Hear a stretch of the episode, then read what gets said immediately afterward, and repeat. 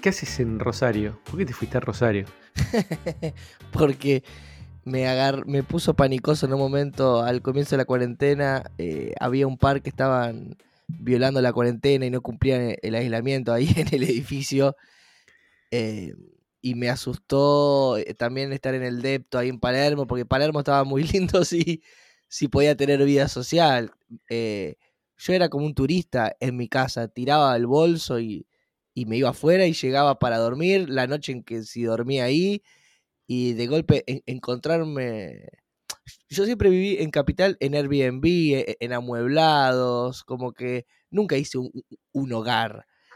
Y de golpe, digamos, mi, mi hogar e- era la calle, eran los bares, los amigos, la- las personas que, eh, que estaba conociendo, los talleres. Y de golpe apareció la pandemia y, y yo estaba en un depto, ahí con objetos que no son míos.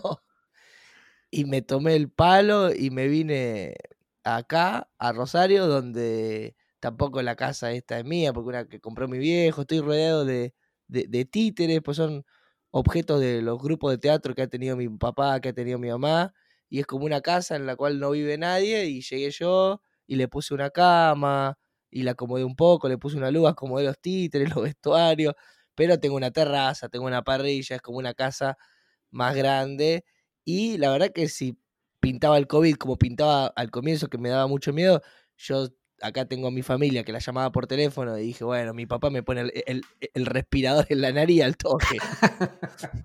Ahora, ¿no te da la sensación de que lo pifiado que estábamos al principio del COVID? Yo tengo un amigo que hablábamos hoy que fue al banco en, en, no sé, en abril y decía, no, tengo que patear la, la puerta con, con, con- con la pata para no tocar, viste, ninguna cosa, porque no me quiero contagiar y qué sé yo. Y en abril no había caso casi comparado con lo que hay ahora. No, ¿No? claro. Digo, Nos pusimos las pilas cuando, cuando no moría nadie, digamos. Claro, nos pusimos muy las pilas y ahora estamos con un desgaste ya que, más sí, viste, covidiame, que está todo bien, que no pasa nada, de alguna Sí. forma. De hecho, aplaudíamos a los médicos cuando los médicos prácticamente no estaban laburando como están laburando ahora, ¿no? Es una locura. Eh, digo, me parece como que fue cambiando mucho todo. Bueno, ahora también eh, Palermo, y qué sé yo, y el, el- el AMBA empieza a bajar los casos y se van todos al interior. Sí, bueno, yo eh, viví acá, yo estuve en fase 5, como dos meses con bares abiertos, cuando en Capital estaban todos adentro, y yo le mandaba fotos a mi amigo porteño, a Simonetti, a Connie, y le decía, mirá, Connie, estoy tomando un café con leche en un bar, y me puteaba, estaba recaliente. Sí, la, la verdad que en 150 días, no sé, 200 días, ¿cuánto vamos? Han pasado un montón de cosas recontradistintas, ¿no? Eh, me acuerdo lo- los primeros 15 días, cómo compramos provisiones como si, aparte, de manera media naif, porque era medio como si nos fuéramos de campamento, ¿no? Sí, sí, papel higiénico. Jugábamos, hacíamos challenge, era toda una gran pelotudez que duró 15 días y de, bueno, y el- igual hubo un momento lindo, también estábamos todos unidos con las tapas de, de los diarios que tiraban para el mismo lado. Sí, sí, sí, sí, apoyaba al gobierno. Sí, Alberto, Alberto hablaba y, y a alguien le importaba. Sí, sí, sí, las conferencias de prensa. Ahora se fue todo. No, ¿cómo vamos perdiendo eh, conexión con lo que está pasando? Y bueno, no sé, digo. Sí, yo creo que también hay ahí algo de no querer aceptar como una enfermedad, ¿no? Viste que, que el proceso de la enfermedad requiere que vos, que vos pares, que vos te replantees cosas. Yo entiendo obviamente que hay gente que tiene que laburar, eso más vale. Pero eh, a veces yo tengo ciertos amigos que, no sé, que quieren tipo ir a una joda o ir al gimnasio. Y parecería que no se quieren detener a como a reflexionar en ellos mismos, a ver qué pasa. Medio que la introspección ya, tipo, bueno, me banco introspección dos meses, pero ya cuando aparecían, empiezan a aparecer e- esas cosas que hacen que capaz te tenga que cuestionar o revisar cosas, rápidamente me, me voy en busca de una cerveza o de un flota flota, como para intentar seguir la vida de la misma manera. Y cuando hay una pandemia, realmente no podés pensar que la vida la vas a seguir viviendo de la, de la misma manera, ¿no? Ni hablar, ni hablar. Ahora, eh, a vos esta pandemia te, no sé, por lo que yo veo, te dio un montón de laburo. Eh, pegaste, no sé, bueno, Futurock, no sé cuándo empezaste, eh, en redes, la usina, eh, Bendita. ¿Cómo, ¿Cómo la evaluás esa? Sí, mira, en un punto pienso que siempre hago cosas desde chiquito que hago y que alguna, viste, que a veces personas te dicen, no sé, uh, está en Blue, la está rompiendo, está en Mendy. Es depende el, como el que te mira, porque yo siento que siempre hago cosas, algunas tienen más visibilidad y otras no.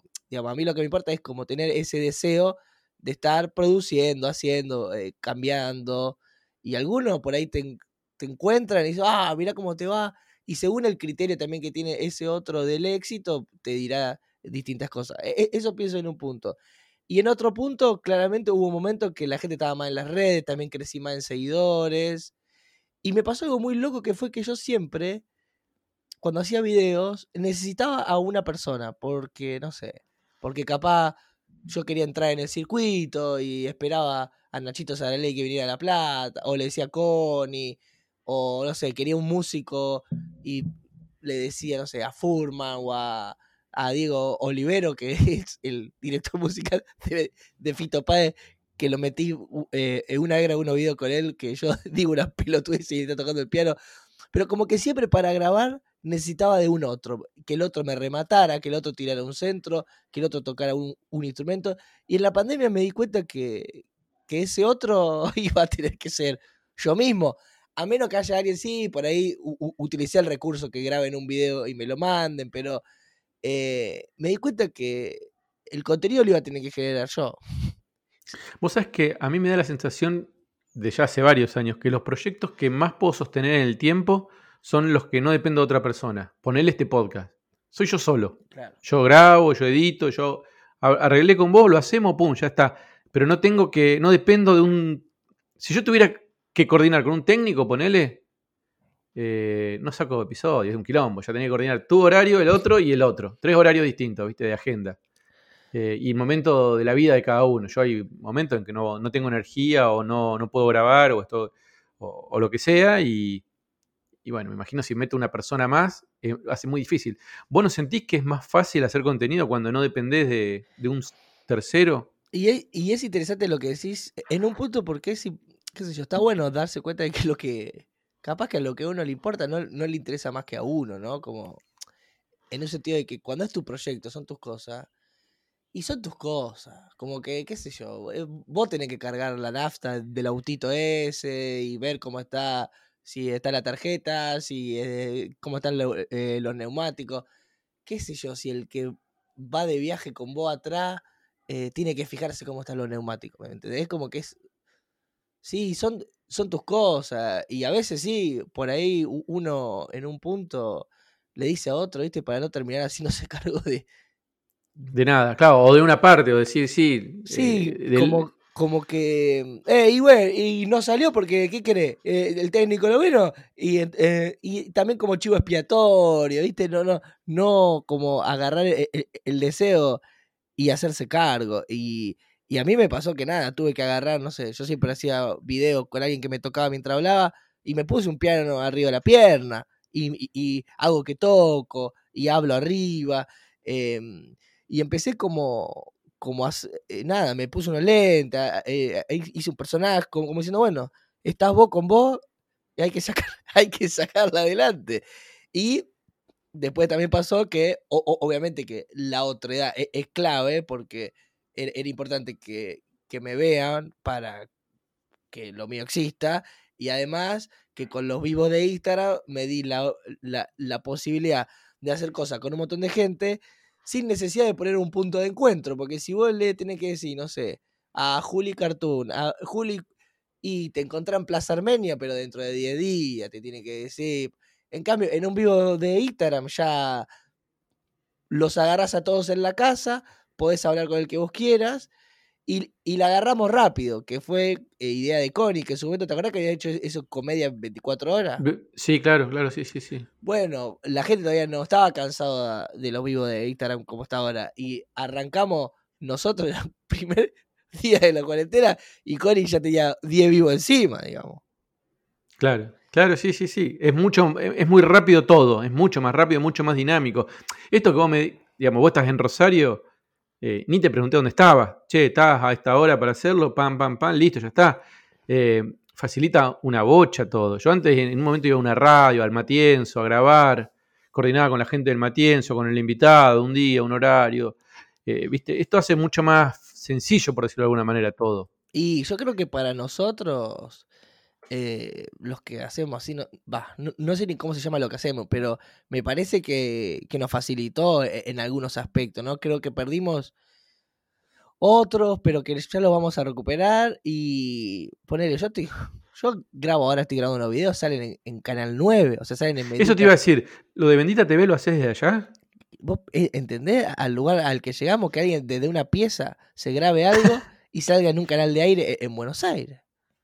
A todo el país, porque Eh, aparte sale todo el país. Es, es bárbaro, es bárbaro. Bueno, eh, Futurock, o sea, mi tele, mi, mi mic acá con la placa, tiene en un punto el mismo cuerpo, e- el sonido que el que tiene Julia o Noé que están en el estudio. me- eh, quiero decir, eh, Malén sale desde Nueva York y parece que está en el piso con ella y tiene el mismo cuerpo. Como que también se volvió interesante que capaz haya eh, gente de distintos lugares, parece que están en la mesa, le da también como una diversidad, le da una pluralidad. eh, me parece que tiene sus cosas copadas. Vos sabés que yo pensaba eso, la radio ahora cumplió 100 años. ¿Y ahora se dan cuenta que lo pueden hacer de la casa? Tuvo que venir una pandemia para que te das cuenta que, que era algo que se podía hacer, que es mucho más fácil además. Y mucho más fácil en el sentido de que esto, que te permite tener gente por ahí más interesante, porque antes no podía ir físicamente a una radio, eh, de distintos puntos, que la calidad sea buena. Digo, qué loco, cómo tuvo que venir una pandemia para... Che, esto también se puede hacer así y sale joya. Sí, yo estoy en, en- en esa idea, todavía no la cierto. Por el, el otro día me, me peleé con Homero eh, Petinato, que labura Rock and Pop, que me dice, Quintín, vos no, vos no me podés decir que un estudio que, y que se puede reemplazar a un estudio. Porque él me decía, eh, el músico quiere tocar eh, en el escenario, el estudio es el estudio. Y yo no sé si esa no es una vi- visión, vi- visión melancólica de él, o él tiene razón. No sé, yo también como me gusta tanto el, el estudio, no logro darme cuenta, pero, viste, también somos personas en lugares. Yo no sé si un músico acá en, en mi pieza con una viola no me va a sensibilizar igual que un escenario. Me, me parece como que los soportes, viste, cambia. Acá lo que importa es una persona que tenga un contenido. No, no sé ya si importa desde qué lugar, eh, digamos, de dónde lo hace, si hay uno mejor que otro. ¿Me entendés? Mira, yo, no- viste que estoy haciendo los streaming con, con Cassiari. sí, y, obvio. La, y la gente me escribe diciendo, me cagué de risa, lloré. Digo, se emocionan como si estuvieran en el teatro, entran en una sintonía con, con los cuentos que lee, que, que la verdad que, vos decís, está pasando que la- a través de la pantalla se están generando emociones, igual que cuando vos haces una poesía o, o un informe, estos videos, que, que- que yo me río, ¿entendés? O sea, digo, eh, me, me- me estoy riendo de, o la estoy pasando bien eh, con un contenido de Instagram, o, digamos, eh, empezó a pasar, me parece eso de que el- el- el- el- la experiencia empieza, no sé si será porque estamos todos encerrados y es la única forma, entonces vos decís, bueno, los sentidos van como... rot- no sé, el otro día veía el cuelgue en streaming, no sé si lo viste, el streaming del cuelgue. de- Sí. de la- eh, y, y era impecable, y vos decís, está bien, no es lo mismo que estar en un recital, pero estaba buenísimo verlo. Sí, yo creo que es más difícil para los músicos que para nosotros, porque yo eh, eh, imaginaba a los pies del cuelgue con el teatro vacío, que yo decía, uy, pobre lo loco ahí, y con todo, o sea, mirando un vacío, qué difícil eh, eh, debe ser en un punto, pero para el que mira, el que mira no está pensando que el músico está mirando un lugar vacío, ¿me entendés? El, el que mira está mirando canciones, está mirando el acto performático. em, ¿Y sabes lo que están mirando también? ¿Sabes lo que están mirando que nos estamos olvidando? Eh, si hay un chat, están mirando que somos, no sé, 1500, que estamos en todos los lugares, en distintos lugares del mundo y estamos Sí. compartiendo una experiencia. eso está bueno. Esa es otra, co- otra cosa que veo, ¿viste? Eh, familias que por ahí están compartiendo un streaming eh, en distintos lugares del, del país o del mundo y, y pueden compartir lo que están viendo. Ponele, yo estoy en una asociación de productores también y estamos haciendo actividades de, de streaming que, donde paneles y charlas y qué sé yo. Y paralelamente está el grupo de WhatsApp de, de la asociación, que nos cagamos de risa. ¿Entendés? Claro que todo lo que no se puede decir ahí se dice en el grupo. Entonces eso genera eh, eh, un sentimiento de que uno está acompañado y está haciendo una actividad en conjunto. Sí, y, hay que también de, desidealizar algunas cosas del vivo, ¿no? E- e- e- esto que los teatros ya se habían convertido en bares, donde había ruido de pizza, donde había ruido de cerveza. No es que vos podías disfrutar tanto esa experiencia artística porque se te metían los mozos adelante, había un ruido bárbaro. O sea, no siempre todos los lugares, a menos sean teatro, ¿no? Pero ya también se habían puesto, siempre se metían en una barra, ya uno no sabía si la gente había ido a chupar, a comer o a ver el espectáculo. O sea, también sucedía eso en el vivo. No era solo un ritual único de transferencia ancestral. No, no, claro, no, no, te, tenías que conseguir estacionamiento, llegar, este, ver que el lugar que te acomodes, que podías ver bien o podías ver mal. No, digo, a ver, estaba buenísimo y fue lo que muchos años nos permitió a nosotros por ahí vivir y es lo que nosotros sabemos hacer, pero eh, digo, tampoco era lo mejor del mundo. Ibas por ahí a un teatro y vendía 200 entradas, no 200, o sea, con suerte, 20 entradas y armaste toda la obra, montaste todo el sistema, fuiste especialmente, perdiste la noche.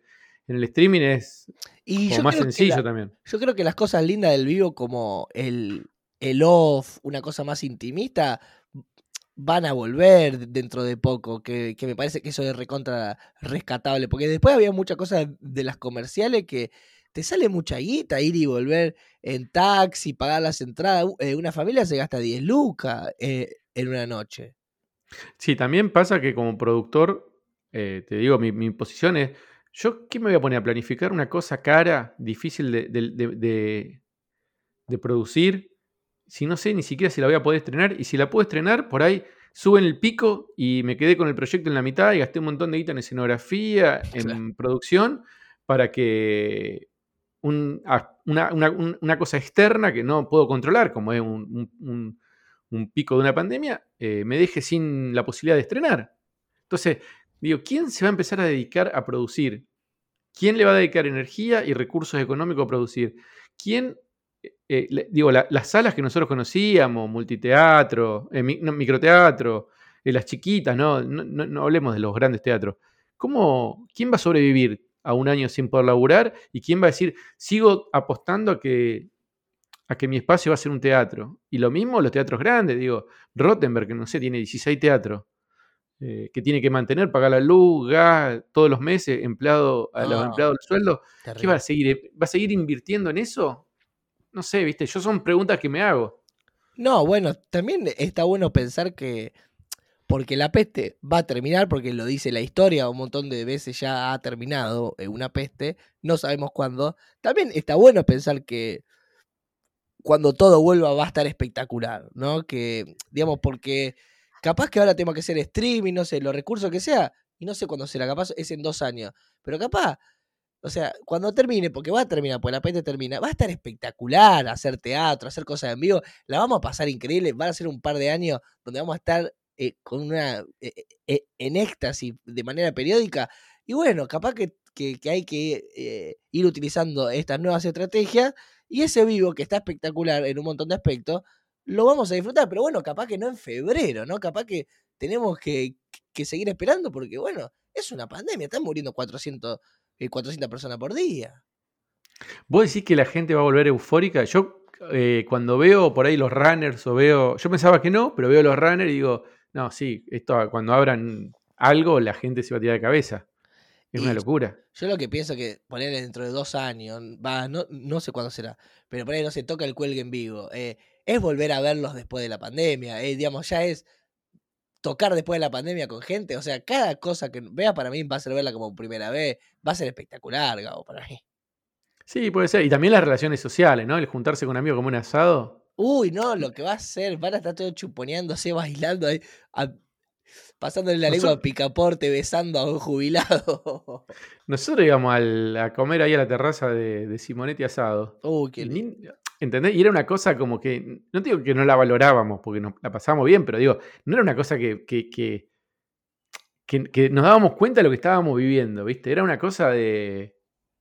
Estás al pedo y voy a un asado, ¿viste? Fede hacía un fueguito y se armaba ahí la movida, pero no era una cosa eh, ahora, ahora, digamos, vale oro esa experiencia. Es fuerte también como uno se va eh, acostumbrando a lo que tiene, ¿no? Es como que eh, acá en un momento habían abierto los bares y sí, fuimos los, primeros días, pero después estábamos en la casa y ahora también vos si te dicen de juntarte, no sé, ve, te fijas, también uno es, un animal de costumbre y empieza a, a tomar los hábitos que, que, le imponen, que hace, y eh, estamos todos con las pantallas, medio como que se pierde como ese espíritu rebelde de, de pelear contra esa norma que, que, te están imponiendo.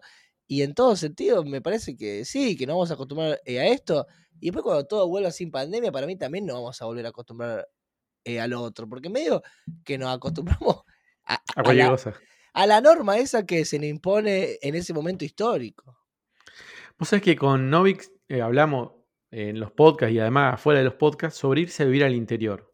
Viste, como ahora cambió todo. Una cosa era irse a vivir al interior antes de la pandemia y ahora vos decís, la verdad que qué sentido tiene, es lo que vos, tu planteo, qué sentido tiene estar en Buenos Aires, eh, en una ciudad todo uno arriba de otro, cuando ni siquiera podés eh, aprovecharlo. Digamos. Sí, a, Entonces, eh, a menos que, que, tengas la casa de, Ricardo Darín. Claro, claro. Entonces, ¿cómo es tu experiencia en Rosario?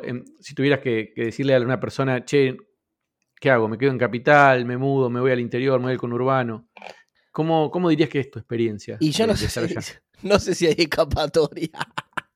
No, no, pero si vos podés, tenés la opción de elegir en, en dos, tres meses, la cosa medio se normaliza, vos decís, bueno, me puedo mudar a una casa en un country, a una casa en el conurbano, a una casa en Rosario, en La Plata. Sí, a mí eh, lo, que me, lo que me pasa también es que como no tengo ni hijo, ni hija, ni demás, yo voy a volver a Capital porque todavía quiero, no sé, pelotudear, pero para mí cambia mucho. Si tenés hijos y hijas, no tiene sentido estar en Palermo. Va, me, parece. Hay un ejemplo, el, e, este pibe de Damián Cook, el que hace historias innecesarias, la está rompiendo de, Chaco.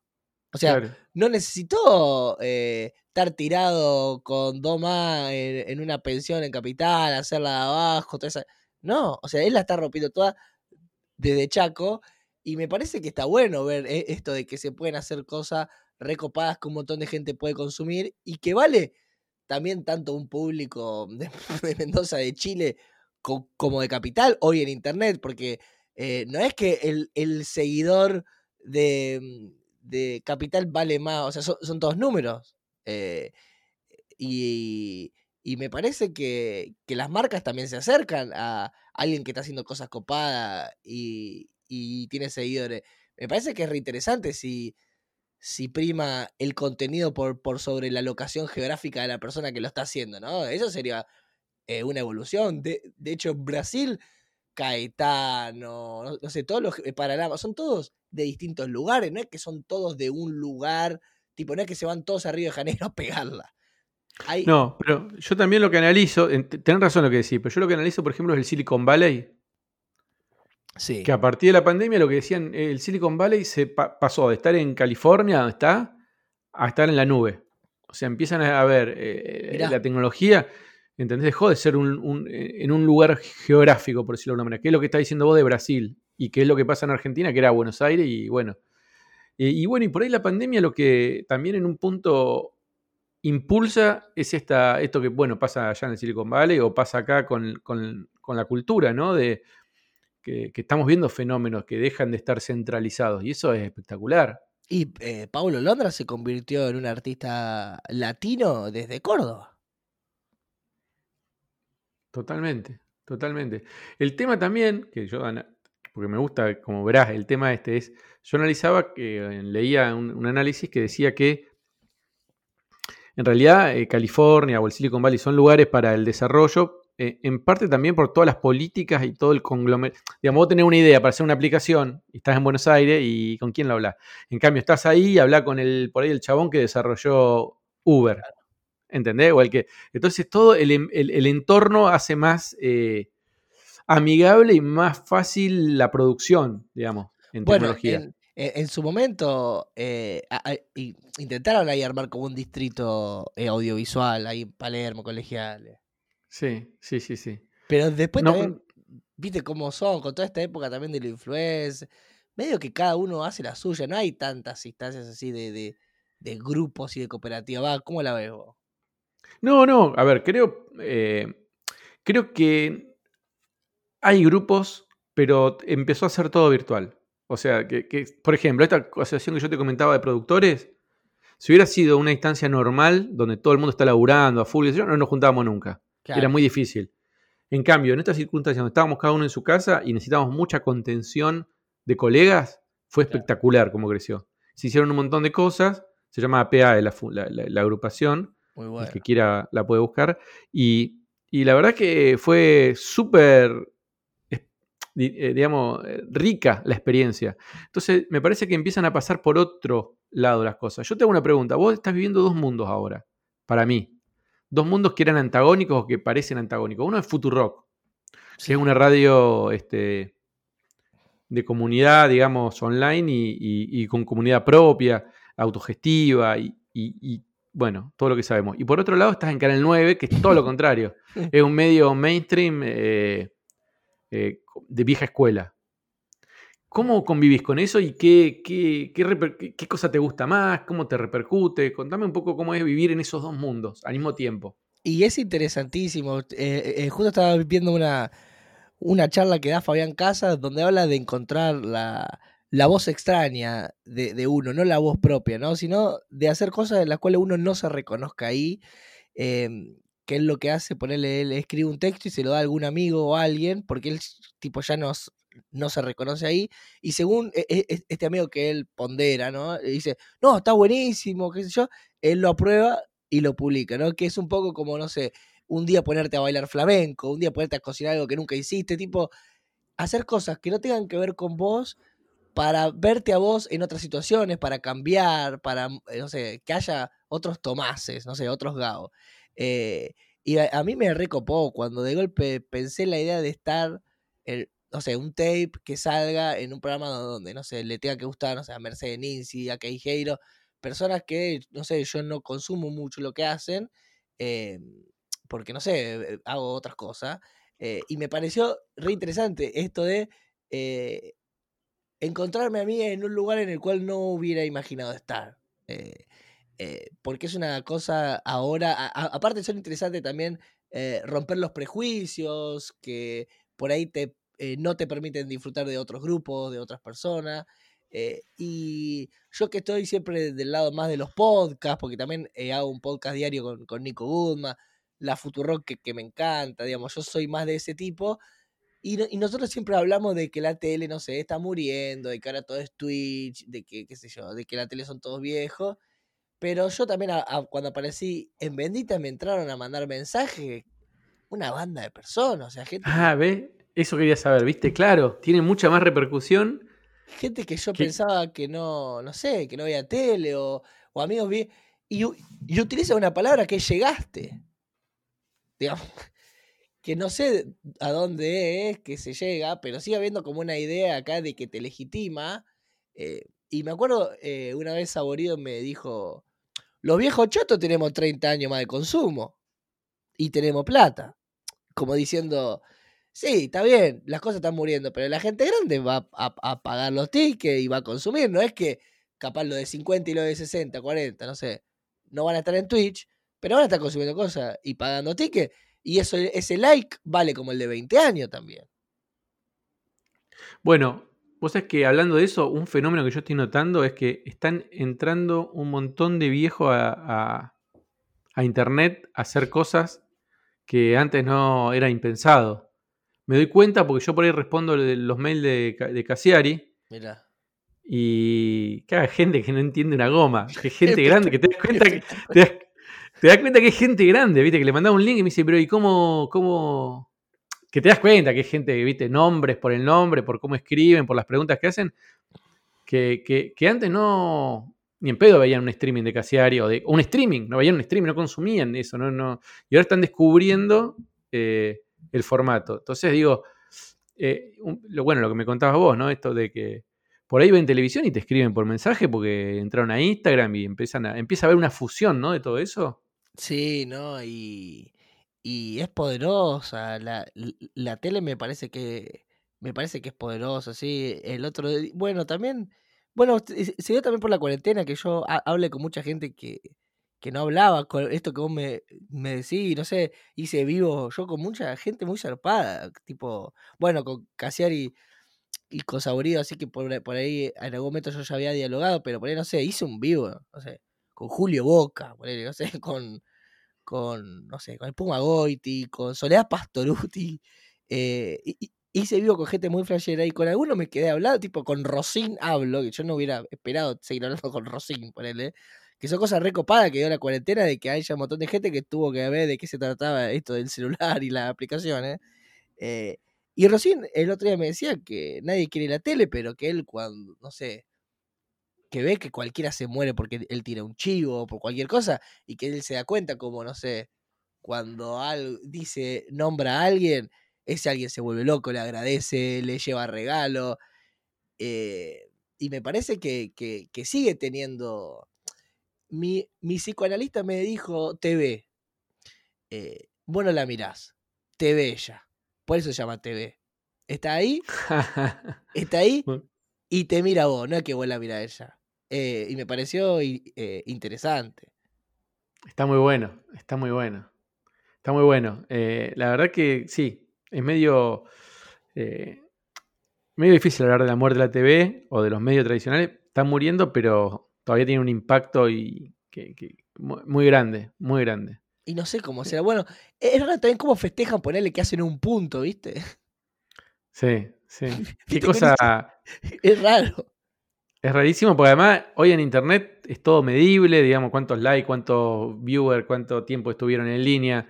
Y estos están con un una variable que es cantidad de gente mirándolos, que andás a ver cómo lo miden, viste, todo, todo dudoso. Es cierto también que a veces no deja de ser esto de la muerte de tele en un punto, no deja de ser también como una mirada nuestra eh, de clase media, acomodada, palermitana, porque cuando ves que el país, eh, la mitad son pobres, lo grande que es Argentina, la cantidad de pueblos que hay, lo que son los bares, lo que son los televisores, o sea, TN está en todos los bares de cualquier, o sea, vos vas a cualquier pueblo perdido de Mendoza, está TN, digamos.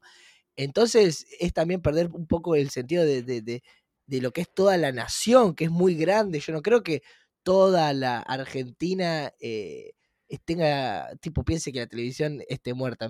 ¿Me entendés? Un país muy grande, con mucha gente que no tiene problemas para conectarse a internet, gente que no tiene computadora, eh, es así eh, también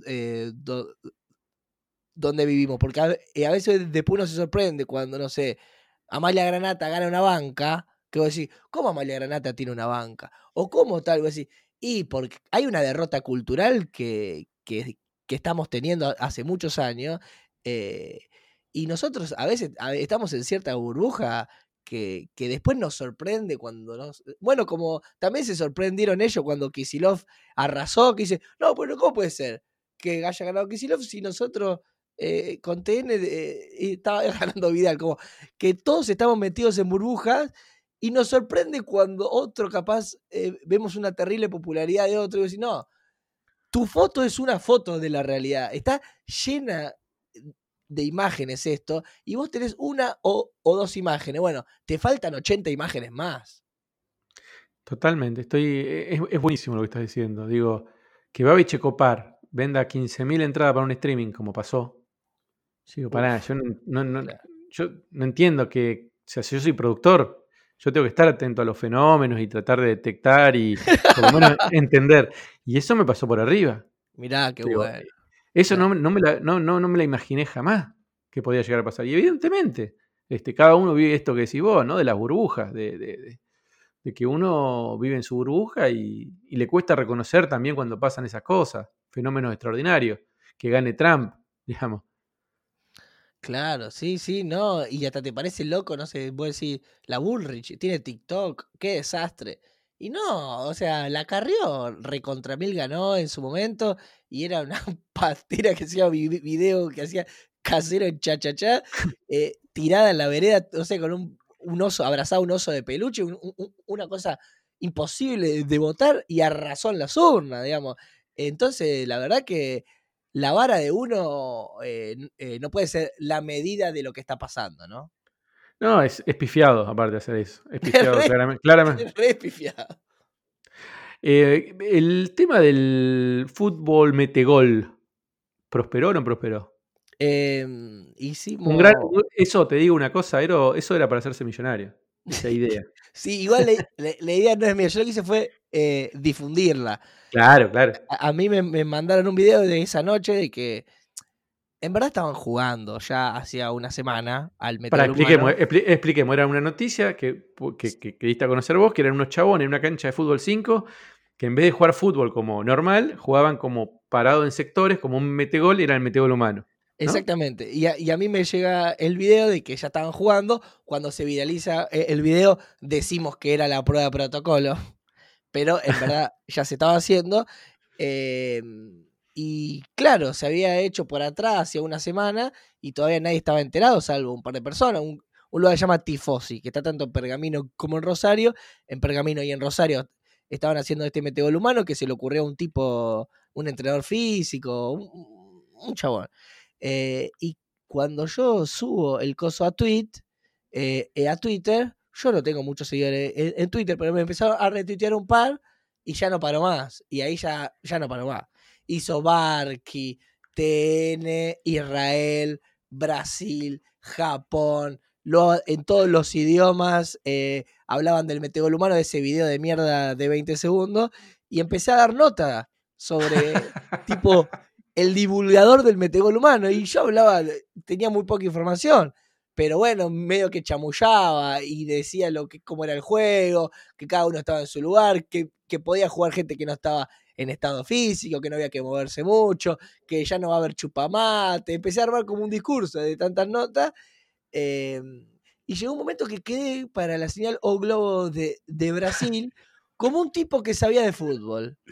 Entonces, en O Globo Deporte de Sao Paulo, hay un pelado, que ahora no tengo el nombre, que cada de vez en cuando me dice, mandame un video opinando sobre San Paoli, o mandame un video opinando sobre Coudet, sobre gente que es argentino que estén en Brasil, y yo mando videos que la verdad que perdí el conocimiento sobre fútbol, pero medio que más o menos hablo como cualquiera, y hablo, y ellos después utilizan como esos fragmentos que yo digo en informes que preparan so- sobre previas de partido, y nada, quedó como re gracioso. Está, el otro día me, me comentó eh, Spregelur, que lo amo, que me dice, Quintín, me encanta esto, esto porque mostraste cómo cualquier pelotudo habla de fútbol y, sal, y puede salir en cualquier cadena de deporte del mundo.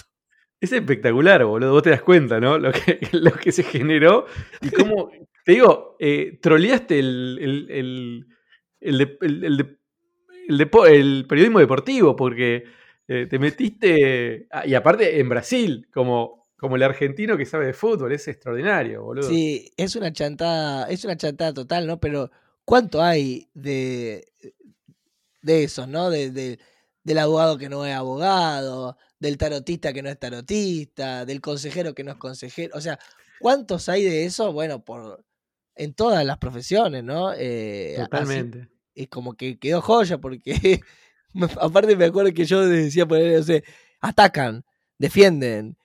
El técnico trata de ponerle su impronta sanguinaria al equipo, el equipo tiene sangre, como yo decía cualquier cosa. Y claro, es que si a vos te ponen que, a- que abajo dice "M- tiene máster en Londres de fútbol, capaz que lo escuchás con atención porque vos no, no sabés ni quién es el farsante ese. Totalmente, totalmente. Qué gracioso, qué gracioso. El- y la otra cosa que a mí me, me, me, me- nada, me llamó la atención fue la movida que hiciste cuando eh, los rajaron de blue a todos. que la gente te empezó a donar eh, a tu CBU. Sí. Vos dijiste, contá un poco cómo fue esa experiencia y si sigue, cómo terminó, cómo fue. Bueno, para mí había sido en su momento recopado. Yo había entrado a Radio Blue a, a co- conducir un programa ahí, gracias a, eh, a Nico Goodman que armó eso. E íbamos gente sexy, últimos cartuchos y después nosotros. Y estuvimos dos años así. La verdad que fue una experiencia zarpada. Y nos echaron a todos de un día para el otro. Vila compró la radio para poner música y que no haya voces, sale más barato.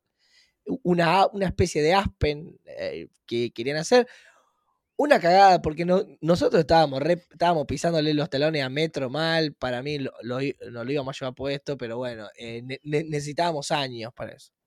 Este, y nos, Estoy de echaron, acuerdo, ¿eh? y nos echaron a todos y... Y bueno, era justo el día de la independencia y estábamos ahí yo justo dije, bueno, no, yo dependo de la gente. Y me fui para Casa Rosada y me, me puse como una manta, así como si fuera un croto, y dije, día de la dependencia para mí, lo necesito a ustedes. Me echaron, taca, eh, le pongo mi número de CBU porque yo a la radio no le hice juicio, nada. Siempre me, me parece que hacer juicio y esas cosas es una pérdida de tiempo porque es como que nunca te terminás de ir del lugar ese y, estás como uno o, dos años con eso en la cabeza y antes de, tener, de ganar 100 lucas que después se van a devaluar, prefiero irme de los lugares sin, sin hacer juicio. Em, bueno, y, y, bueno, esto viene también de mi familia de teatro, que siempre pasaban la gorra, hacían teatro callejero. Y yo puse mi, mi, mi, mi CBU tipo, necesito una indemnización. Y la gente me empezó a, eh, a depositar 20 pesos, 50 pesos, 100 pesos. Me hace una nota Jime Grandinetti para TN, ahí ya se viraliza un poco más, algo en algunos medios. Eh, el pibe del interior que en Capital se quedó sin trabajo y pide dinero. Pero vos pensabas, ¿Pensabas que eso iba a pasar realmente o, fue un chiste que dijiste esto dura un rato y listo? No, yo sabía que un par me iban a depositar porque yo le iba a decir a mi amigo, boludo, depositame que suba a las redes. Pero, no, pero ya llegó un momento que una carnicería me decía, Quintín, no tengo plata, voy a buscar el pedazo de carne que quiera. Eh, profesora de, yoga, Quintín, no tengo plata, pero te hago yoga, gente. Eh, no tengo plata, pero te doy un abrazo. En los momentos de esos, aquellos años donde se podían abrazar. Eh, te doy porro. La gente ofrecía cosas como de, de, sus emprendimientos. Eh, y fue muy loco. Y ahora hice algo eh, parecido. En pandemia hice como unos saludos personalizados.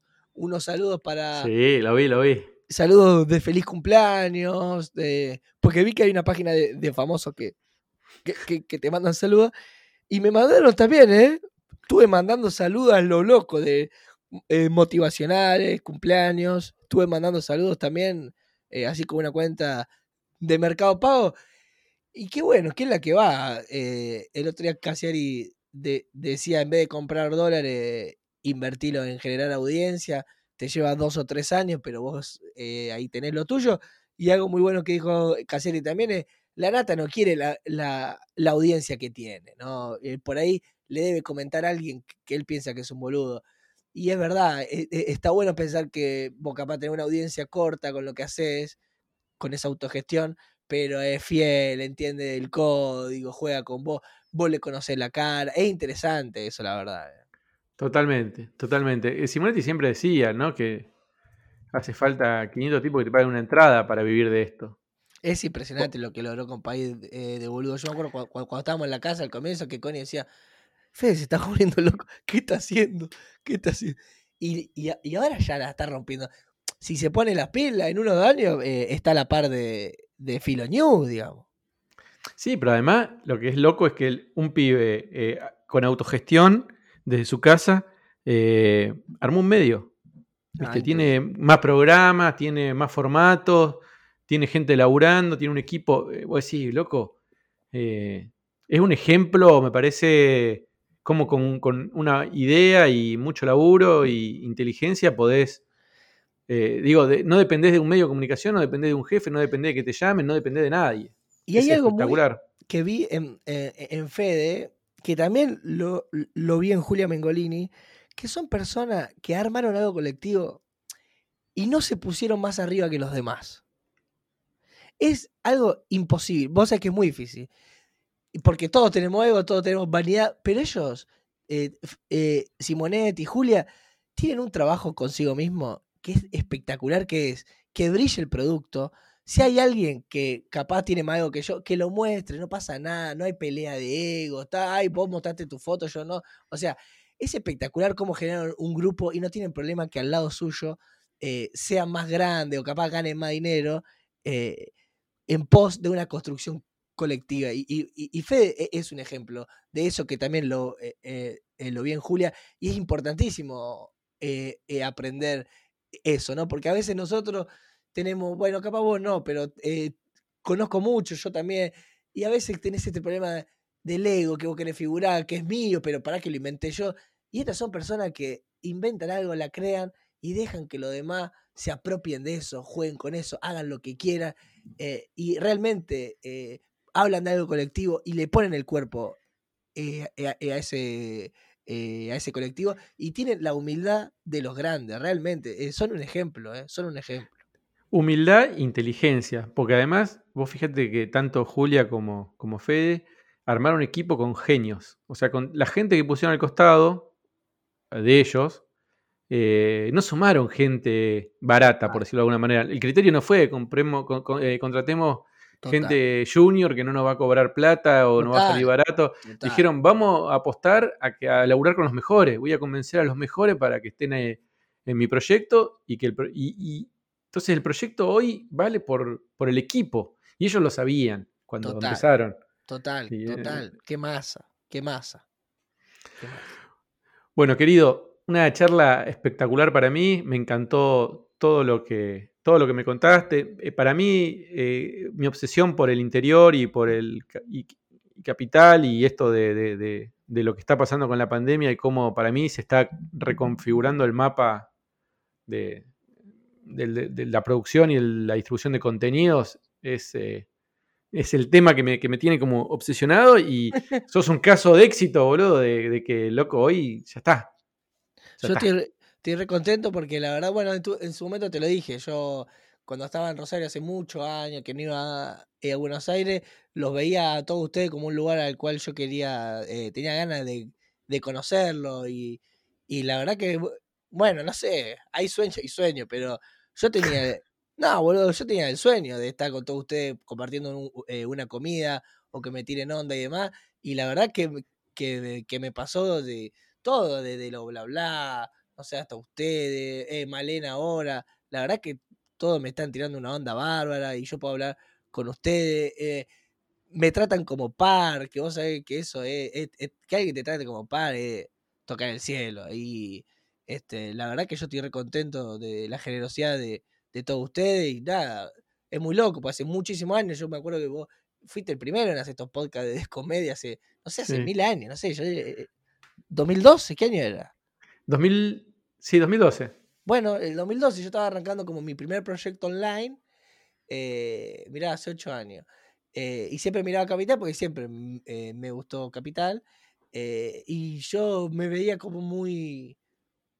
no lejos, pero decía, uy, todo lo que voy a tener que, estar allá y curtir para darme a conocer y qué sé yo. Y bueno, y después de ocho años, como que algunas cosas terminaron pasando y la verdad que para mí es un sueño estar acá hoy, porque después de ocho años siento que, hice vínculo de gente, aparte no, no solo laboral, sino que hay como eh, afecto y la verdad que en un punto yo estoy, estoy emocionado posta. Bueno, me emocionaste, la verdad que sí, es cierto todo lo que contás y es todo orgánico, vos sabés que es genuino, este, Digo, esta charla llegó porque nos conocemos, porque fuimos a comer, porque compartimos, porque estamos en contacto, digamos. Este, y está buenísimo que esto sea así. Felicitaciones a vos por nada, yo no sé cómo hacer, pero no, no aflojás, estás siempre haciendo y, y aparte sos, sos grande, tenés familia y no parás. Eh, quiero ser como vos, Gabo. Bueno, bueno, gracias. Eh, no, es fácil, eh, te aseguro que es mucho esfuerzo, sacrificio. No lo dudo. Eh, aparte vi que ahora saca, no sé, eh, Lauriente con Mellera que hacen la hora y, y Gabo también atrás. Digo, pará, Gabo, qué máquina. Sí, sí, por, la verdad que tengo mucho laburo y, eso estoy agradecido, porque como están las cosas, ya tener laburo es un montón. Entonces lo hago con mucha, con, mucho, con mucha concentración y con mucha dedicación, porque la verdad que tengo la, fortuna de estar laburando en lo que me gusta y con la gente que me gusta y, me parecería eh, muy boludo de mi parte eh, desperdiciar esta oportunidad. ¿Qué más? Bueno, querido, este, cuando vuelvas por Buenos Aires, chiflá y nos juntamos a tomar una cerveza o vamos a comer un asado a lo de Fede o hacemos alguna. Sí, vi que Fede está con, asados veganos ahora. No me digas. No, pero me, dijo que están buenos. Eh, yo eh, vamos a, a, vivir la experiencia, sí, vamos a vivirla. Bueno, como ayahuasca, como probar ayahuasca. Vamos, vamos, probamos. Un día probamos, dale. Ya te imagino a, vos después ba- bajando a buscar un sacuchito ahí a, a- a dos cuadras. Vamos a la lechuza, que lechuza Al chor- ese lugar. Al chori, ese chori de parado. Eh, tal cual, tal cual. Bueno, un abrazo grande y nos vemos pronto. Dale, Gabo, abrazo grande y ya voy a estar por allá dentro de muy poquito, obvio.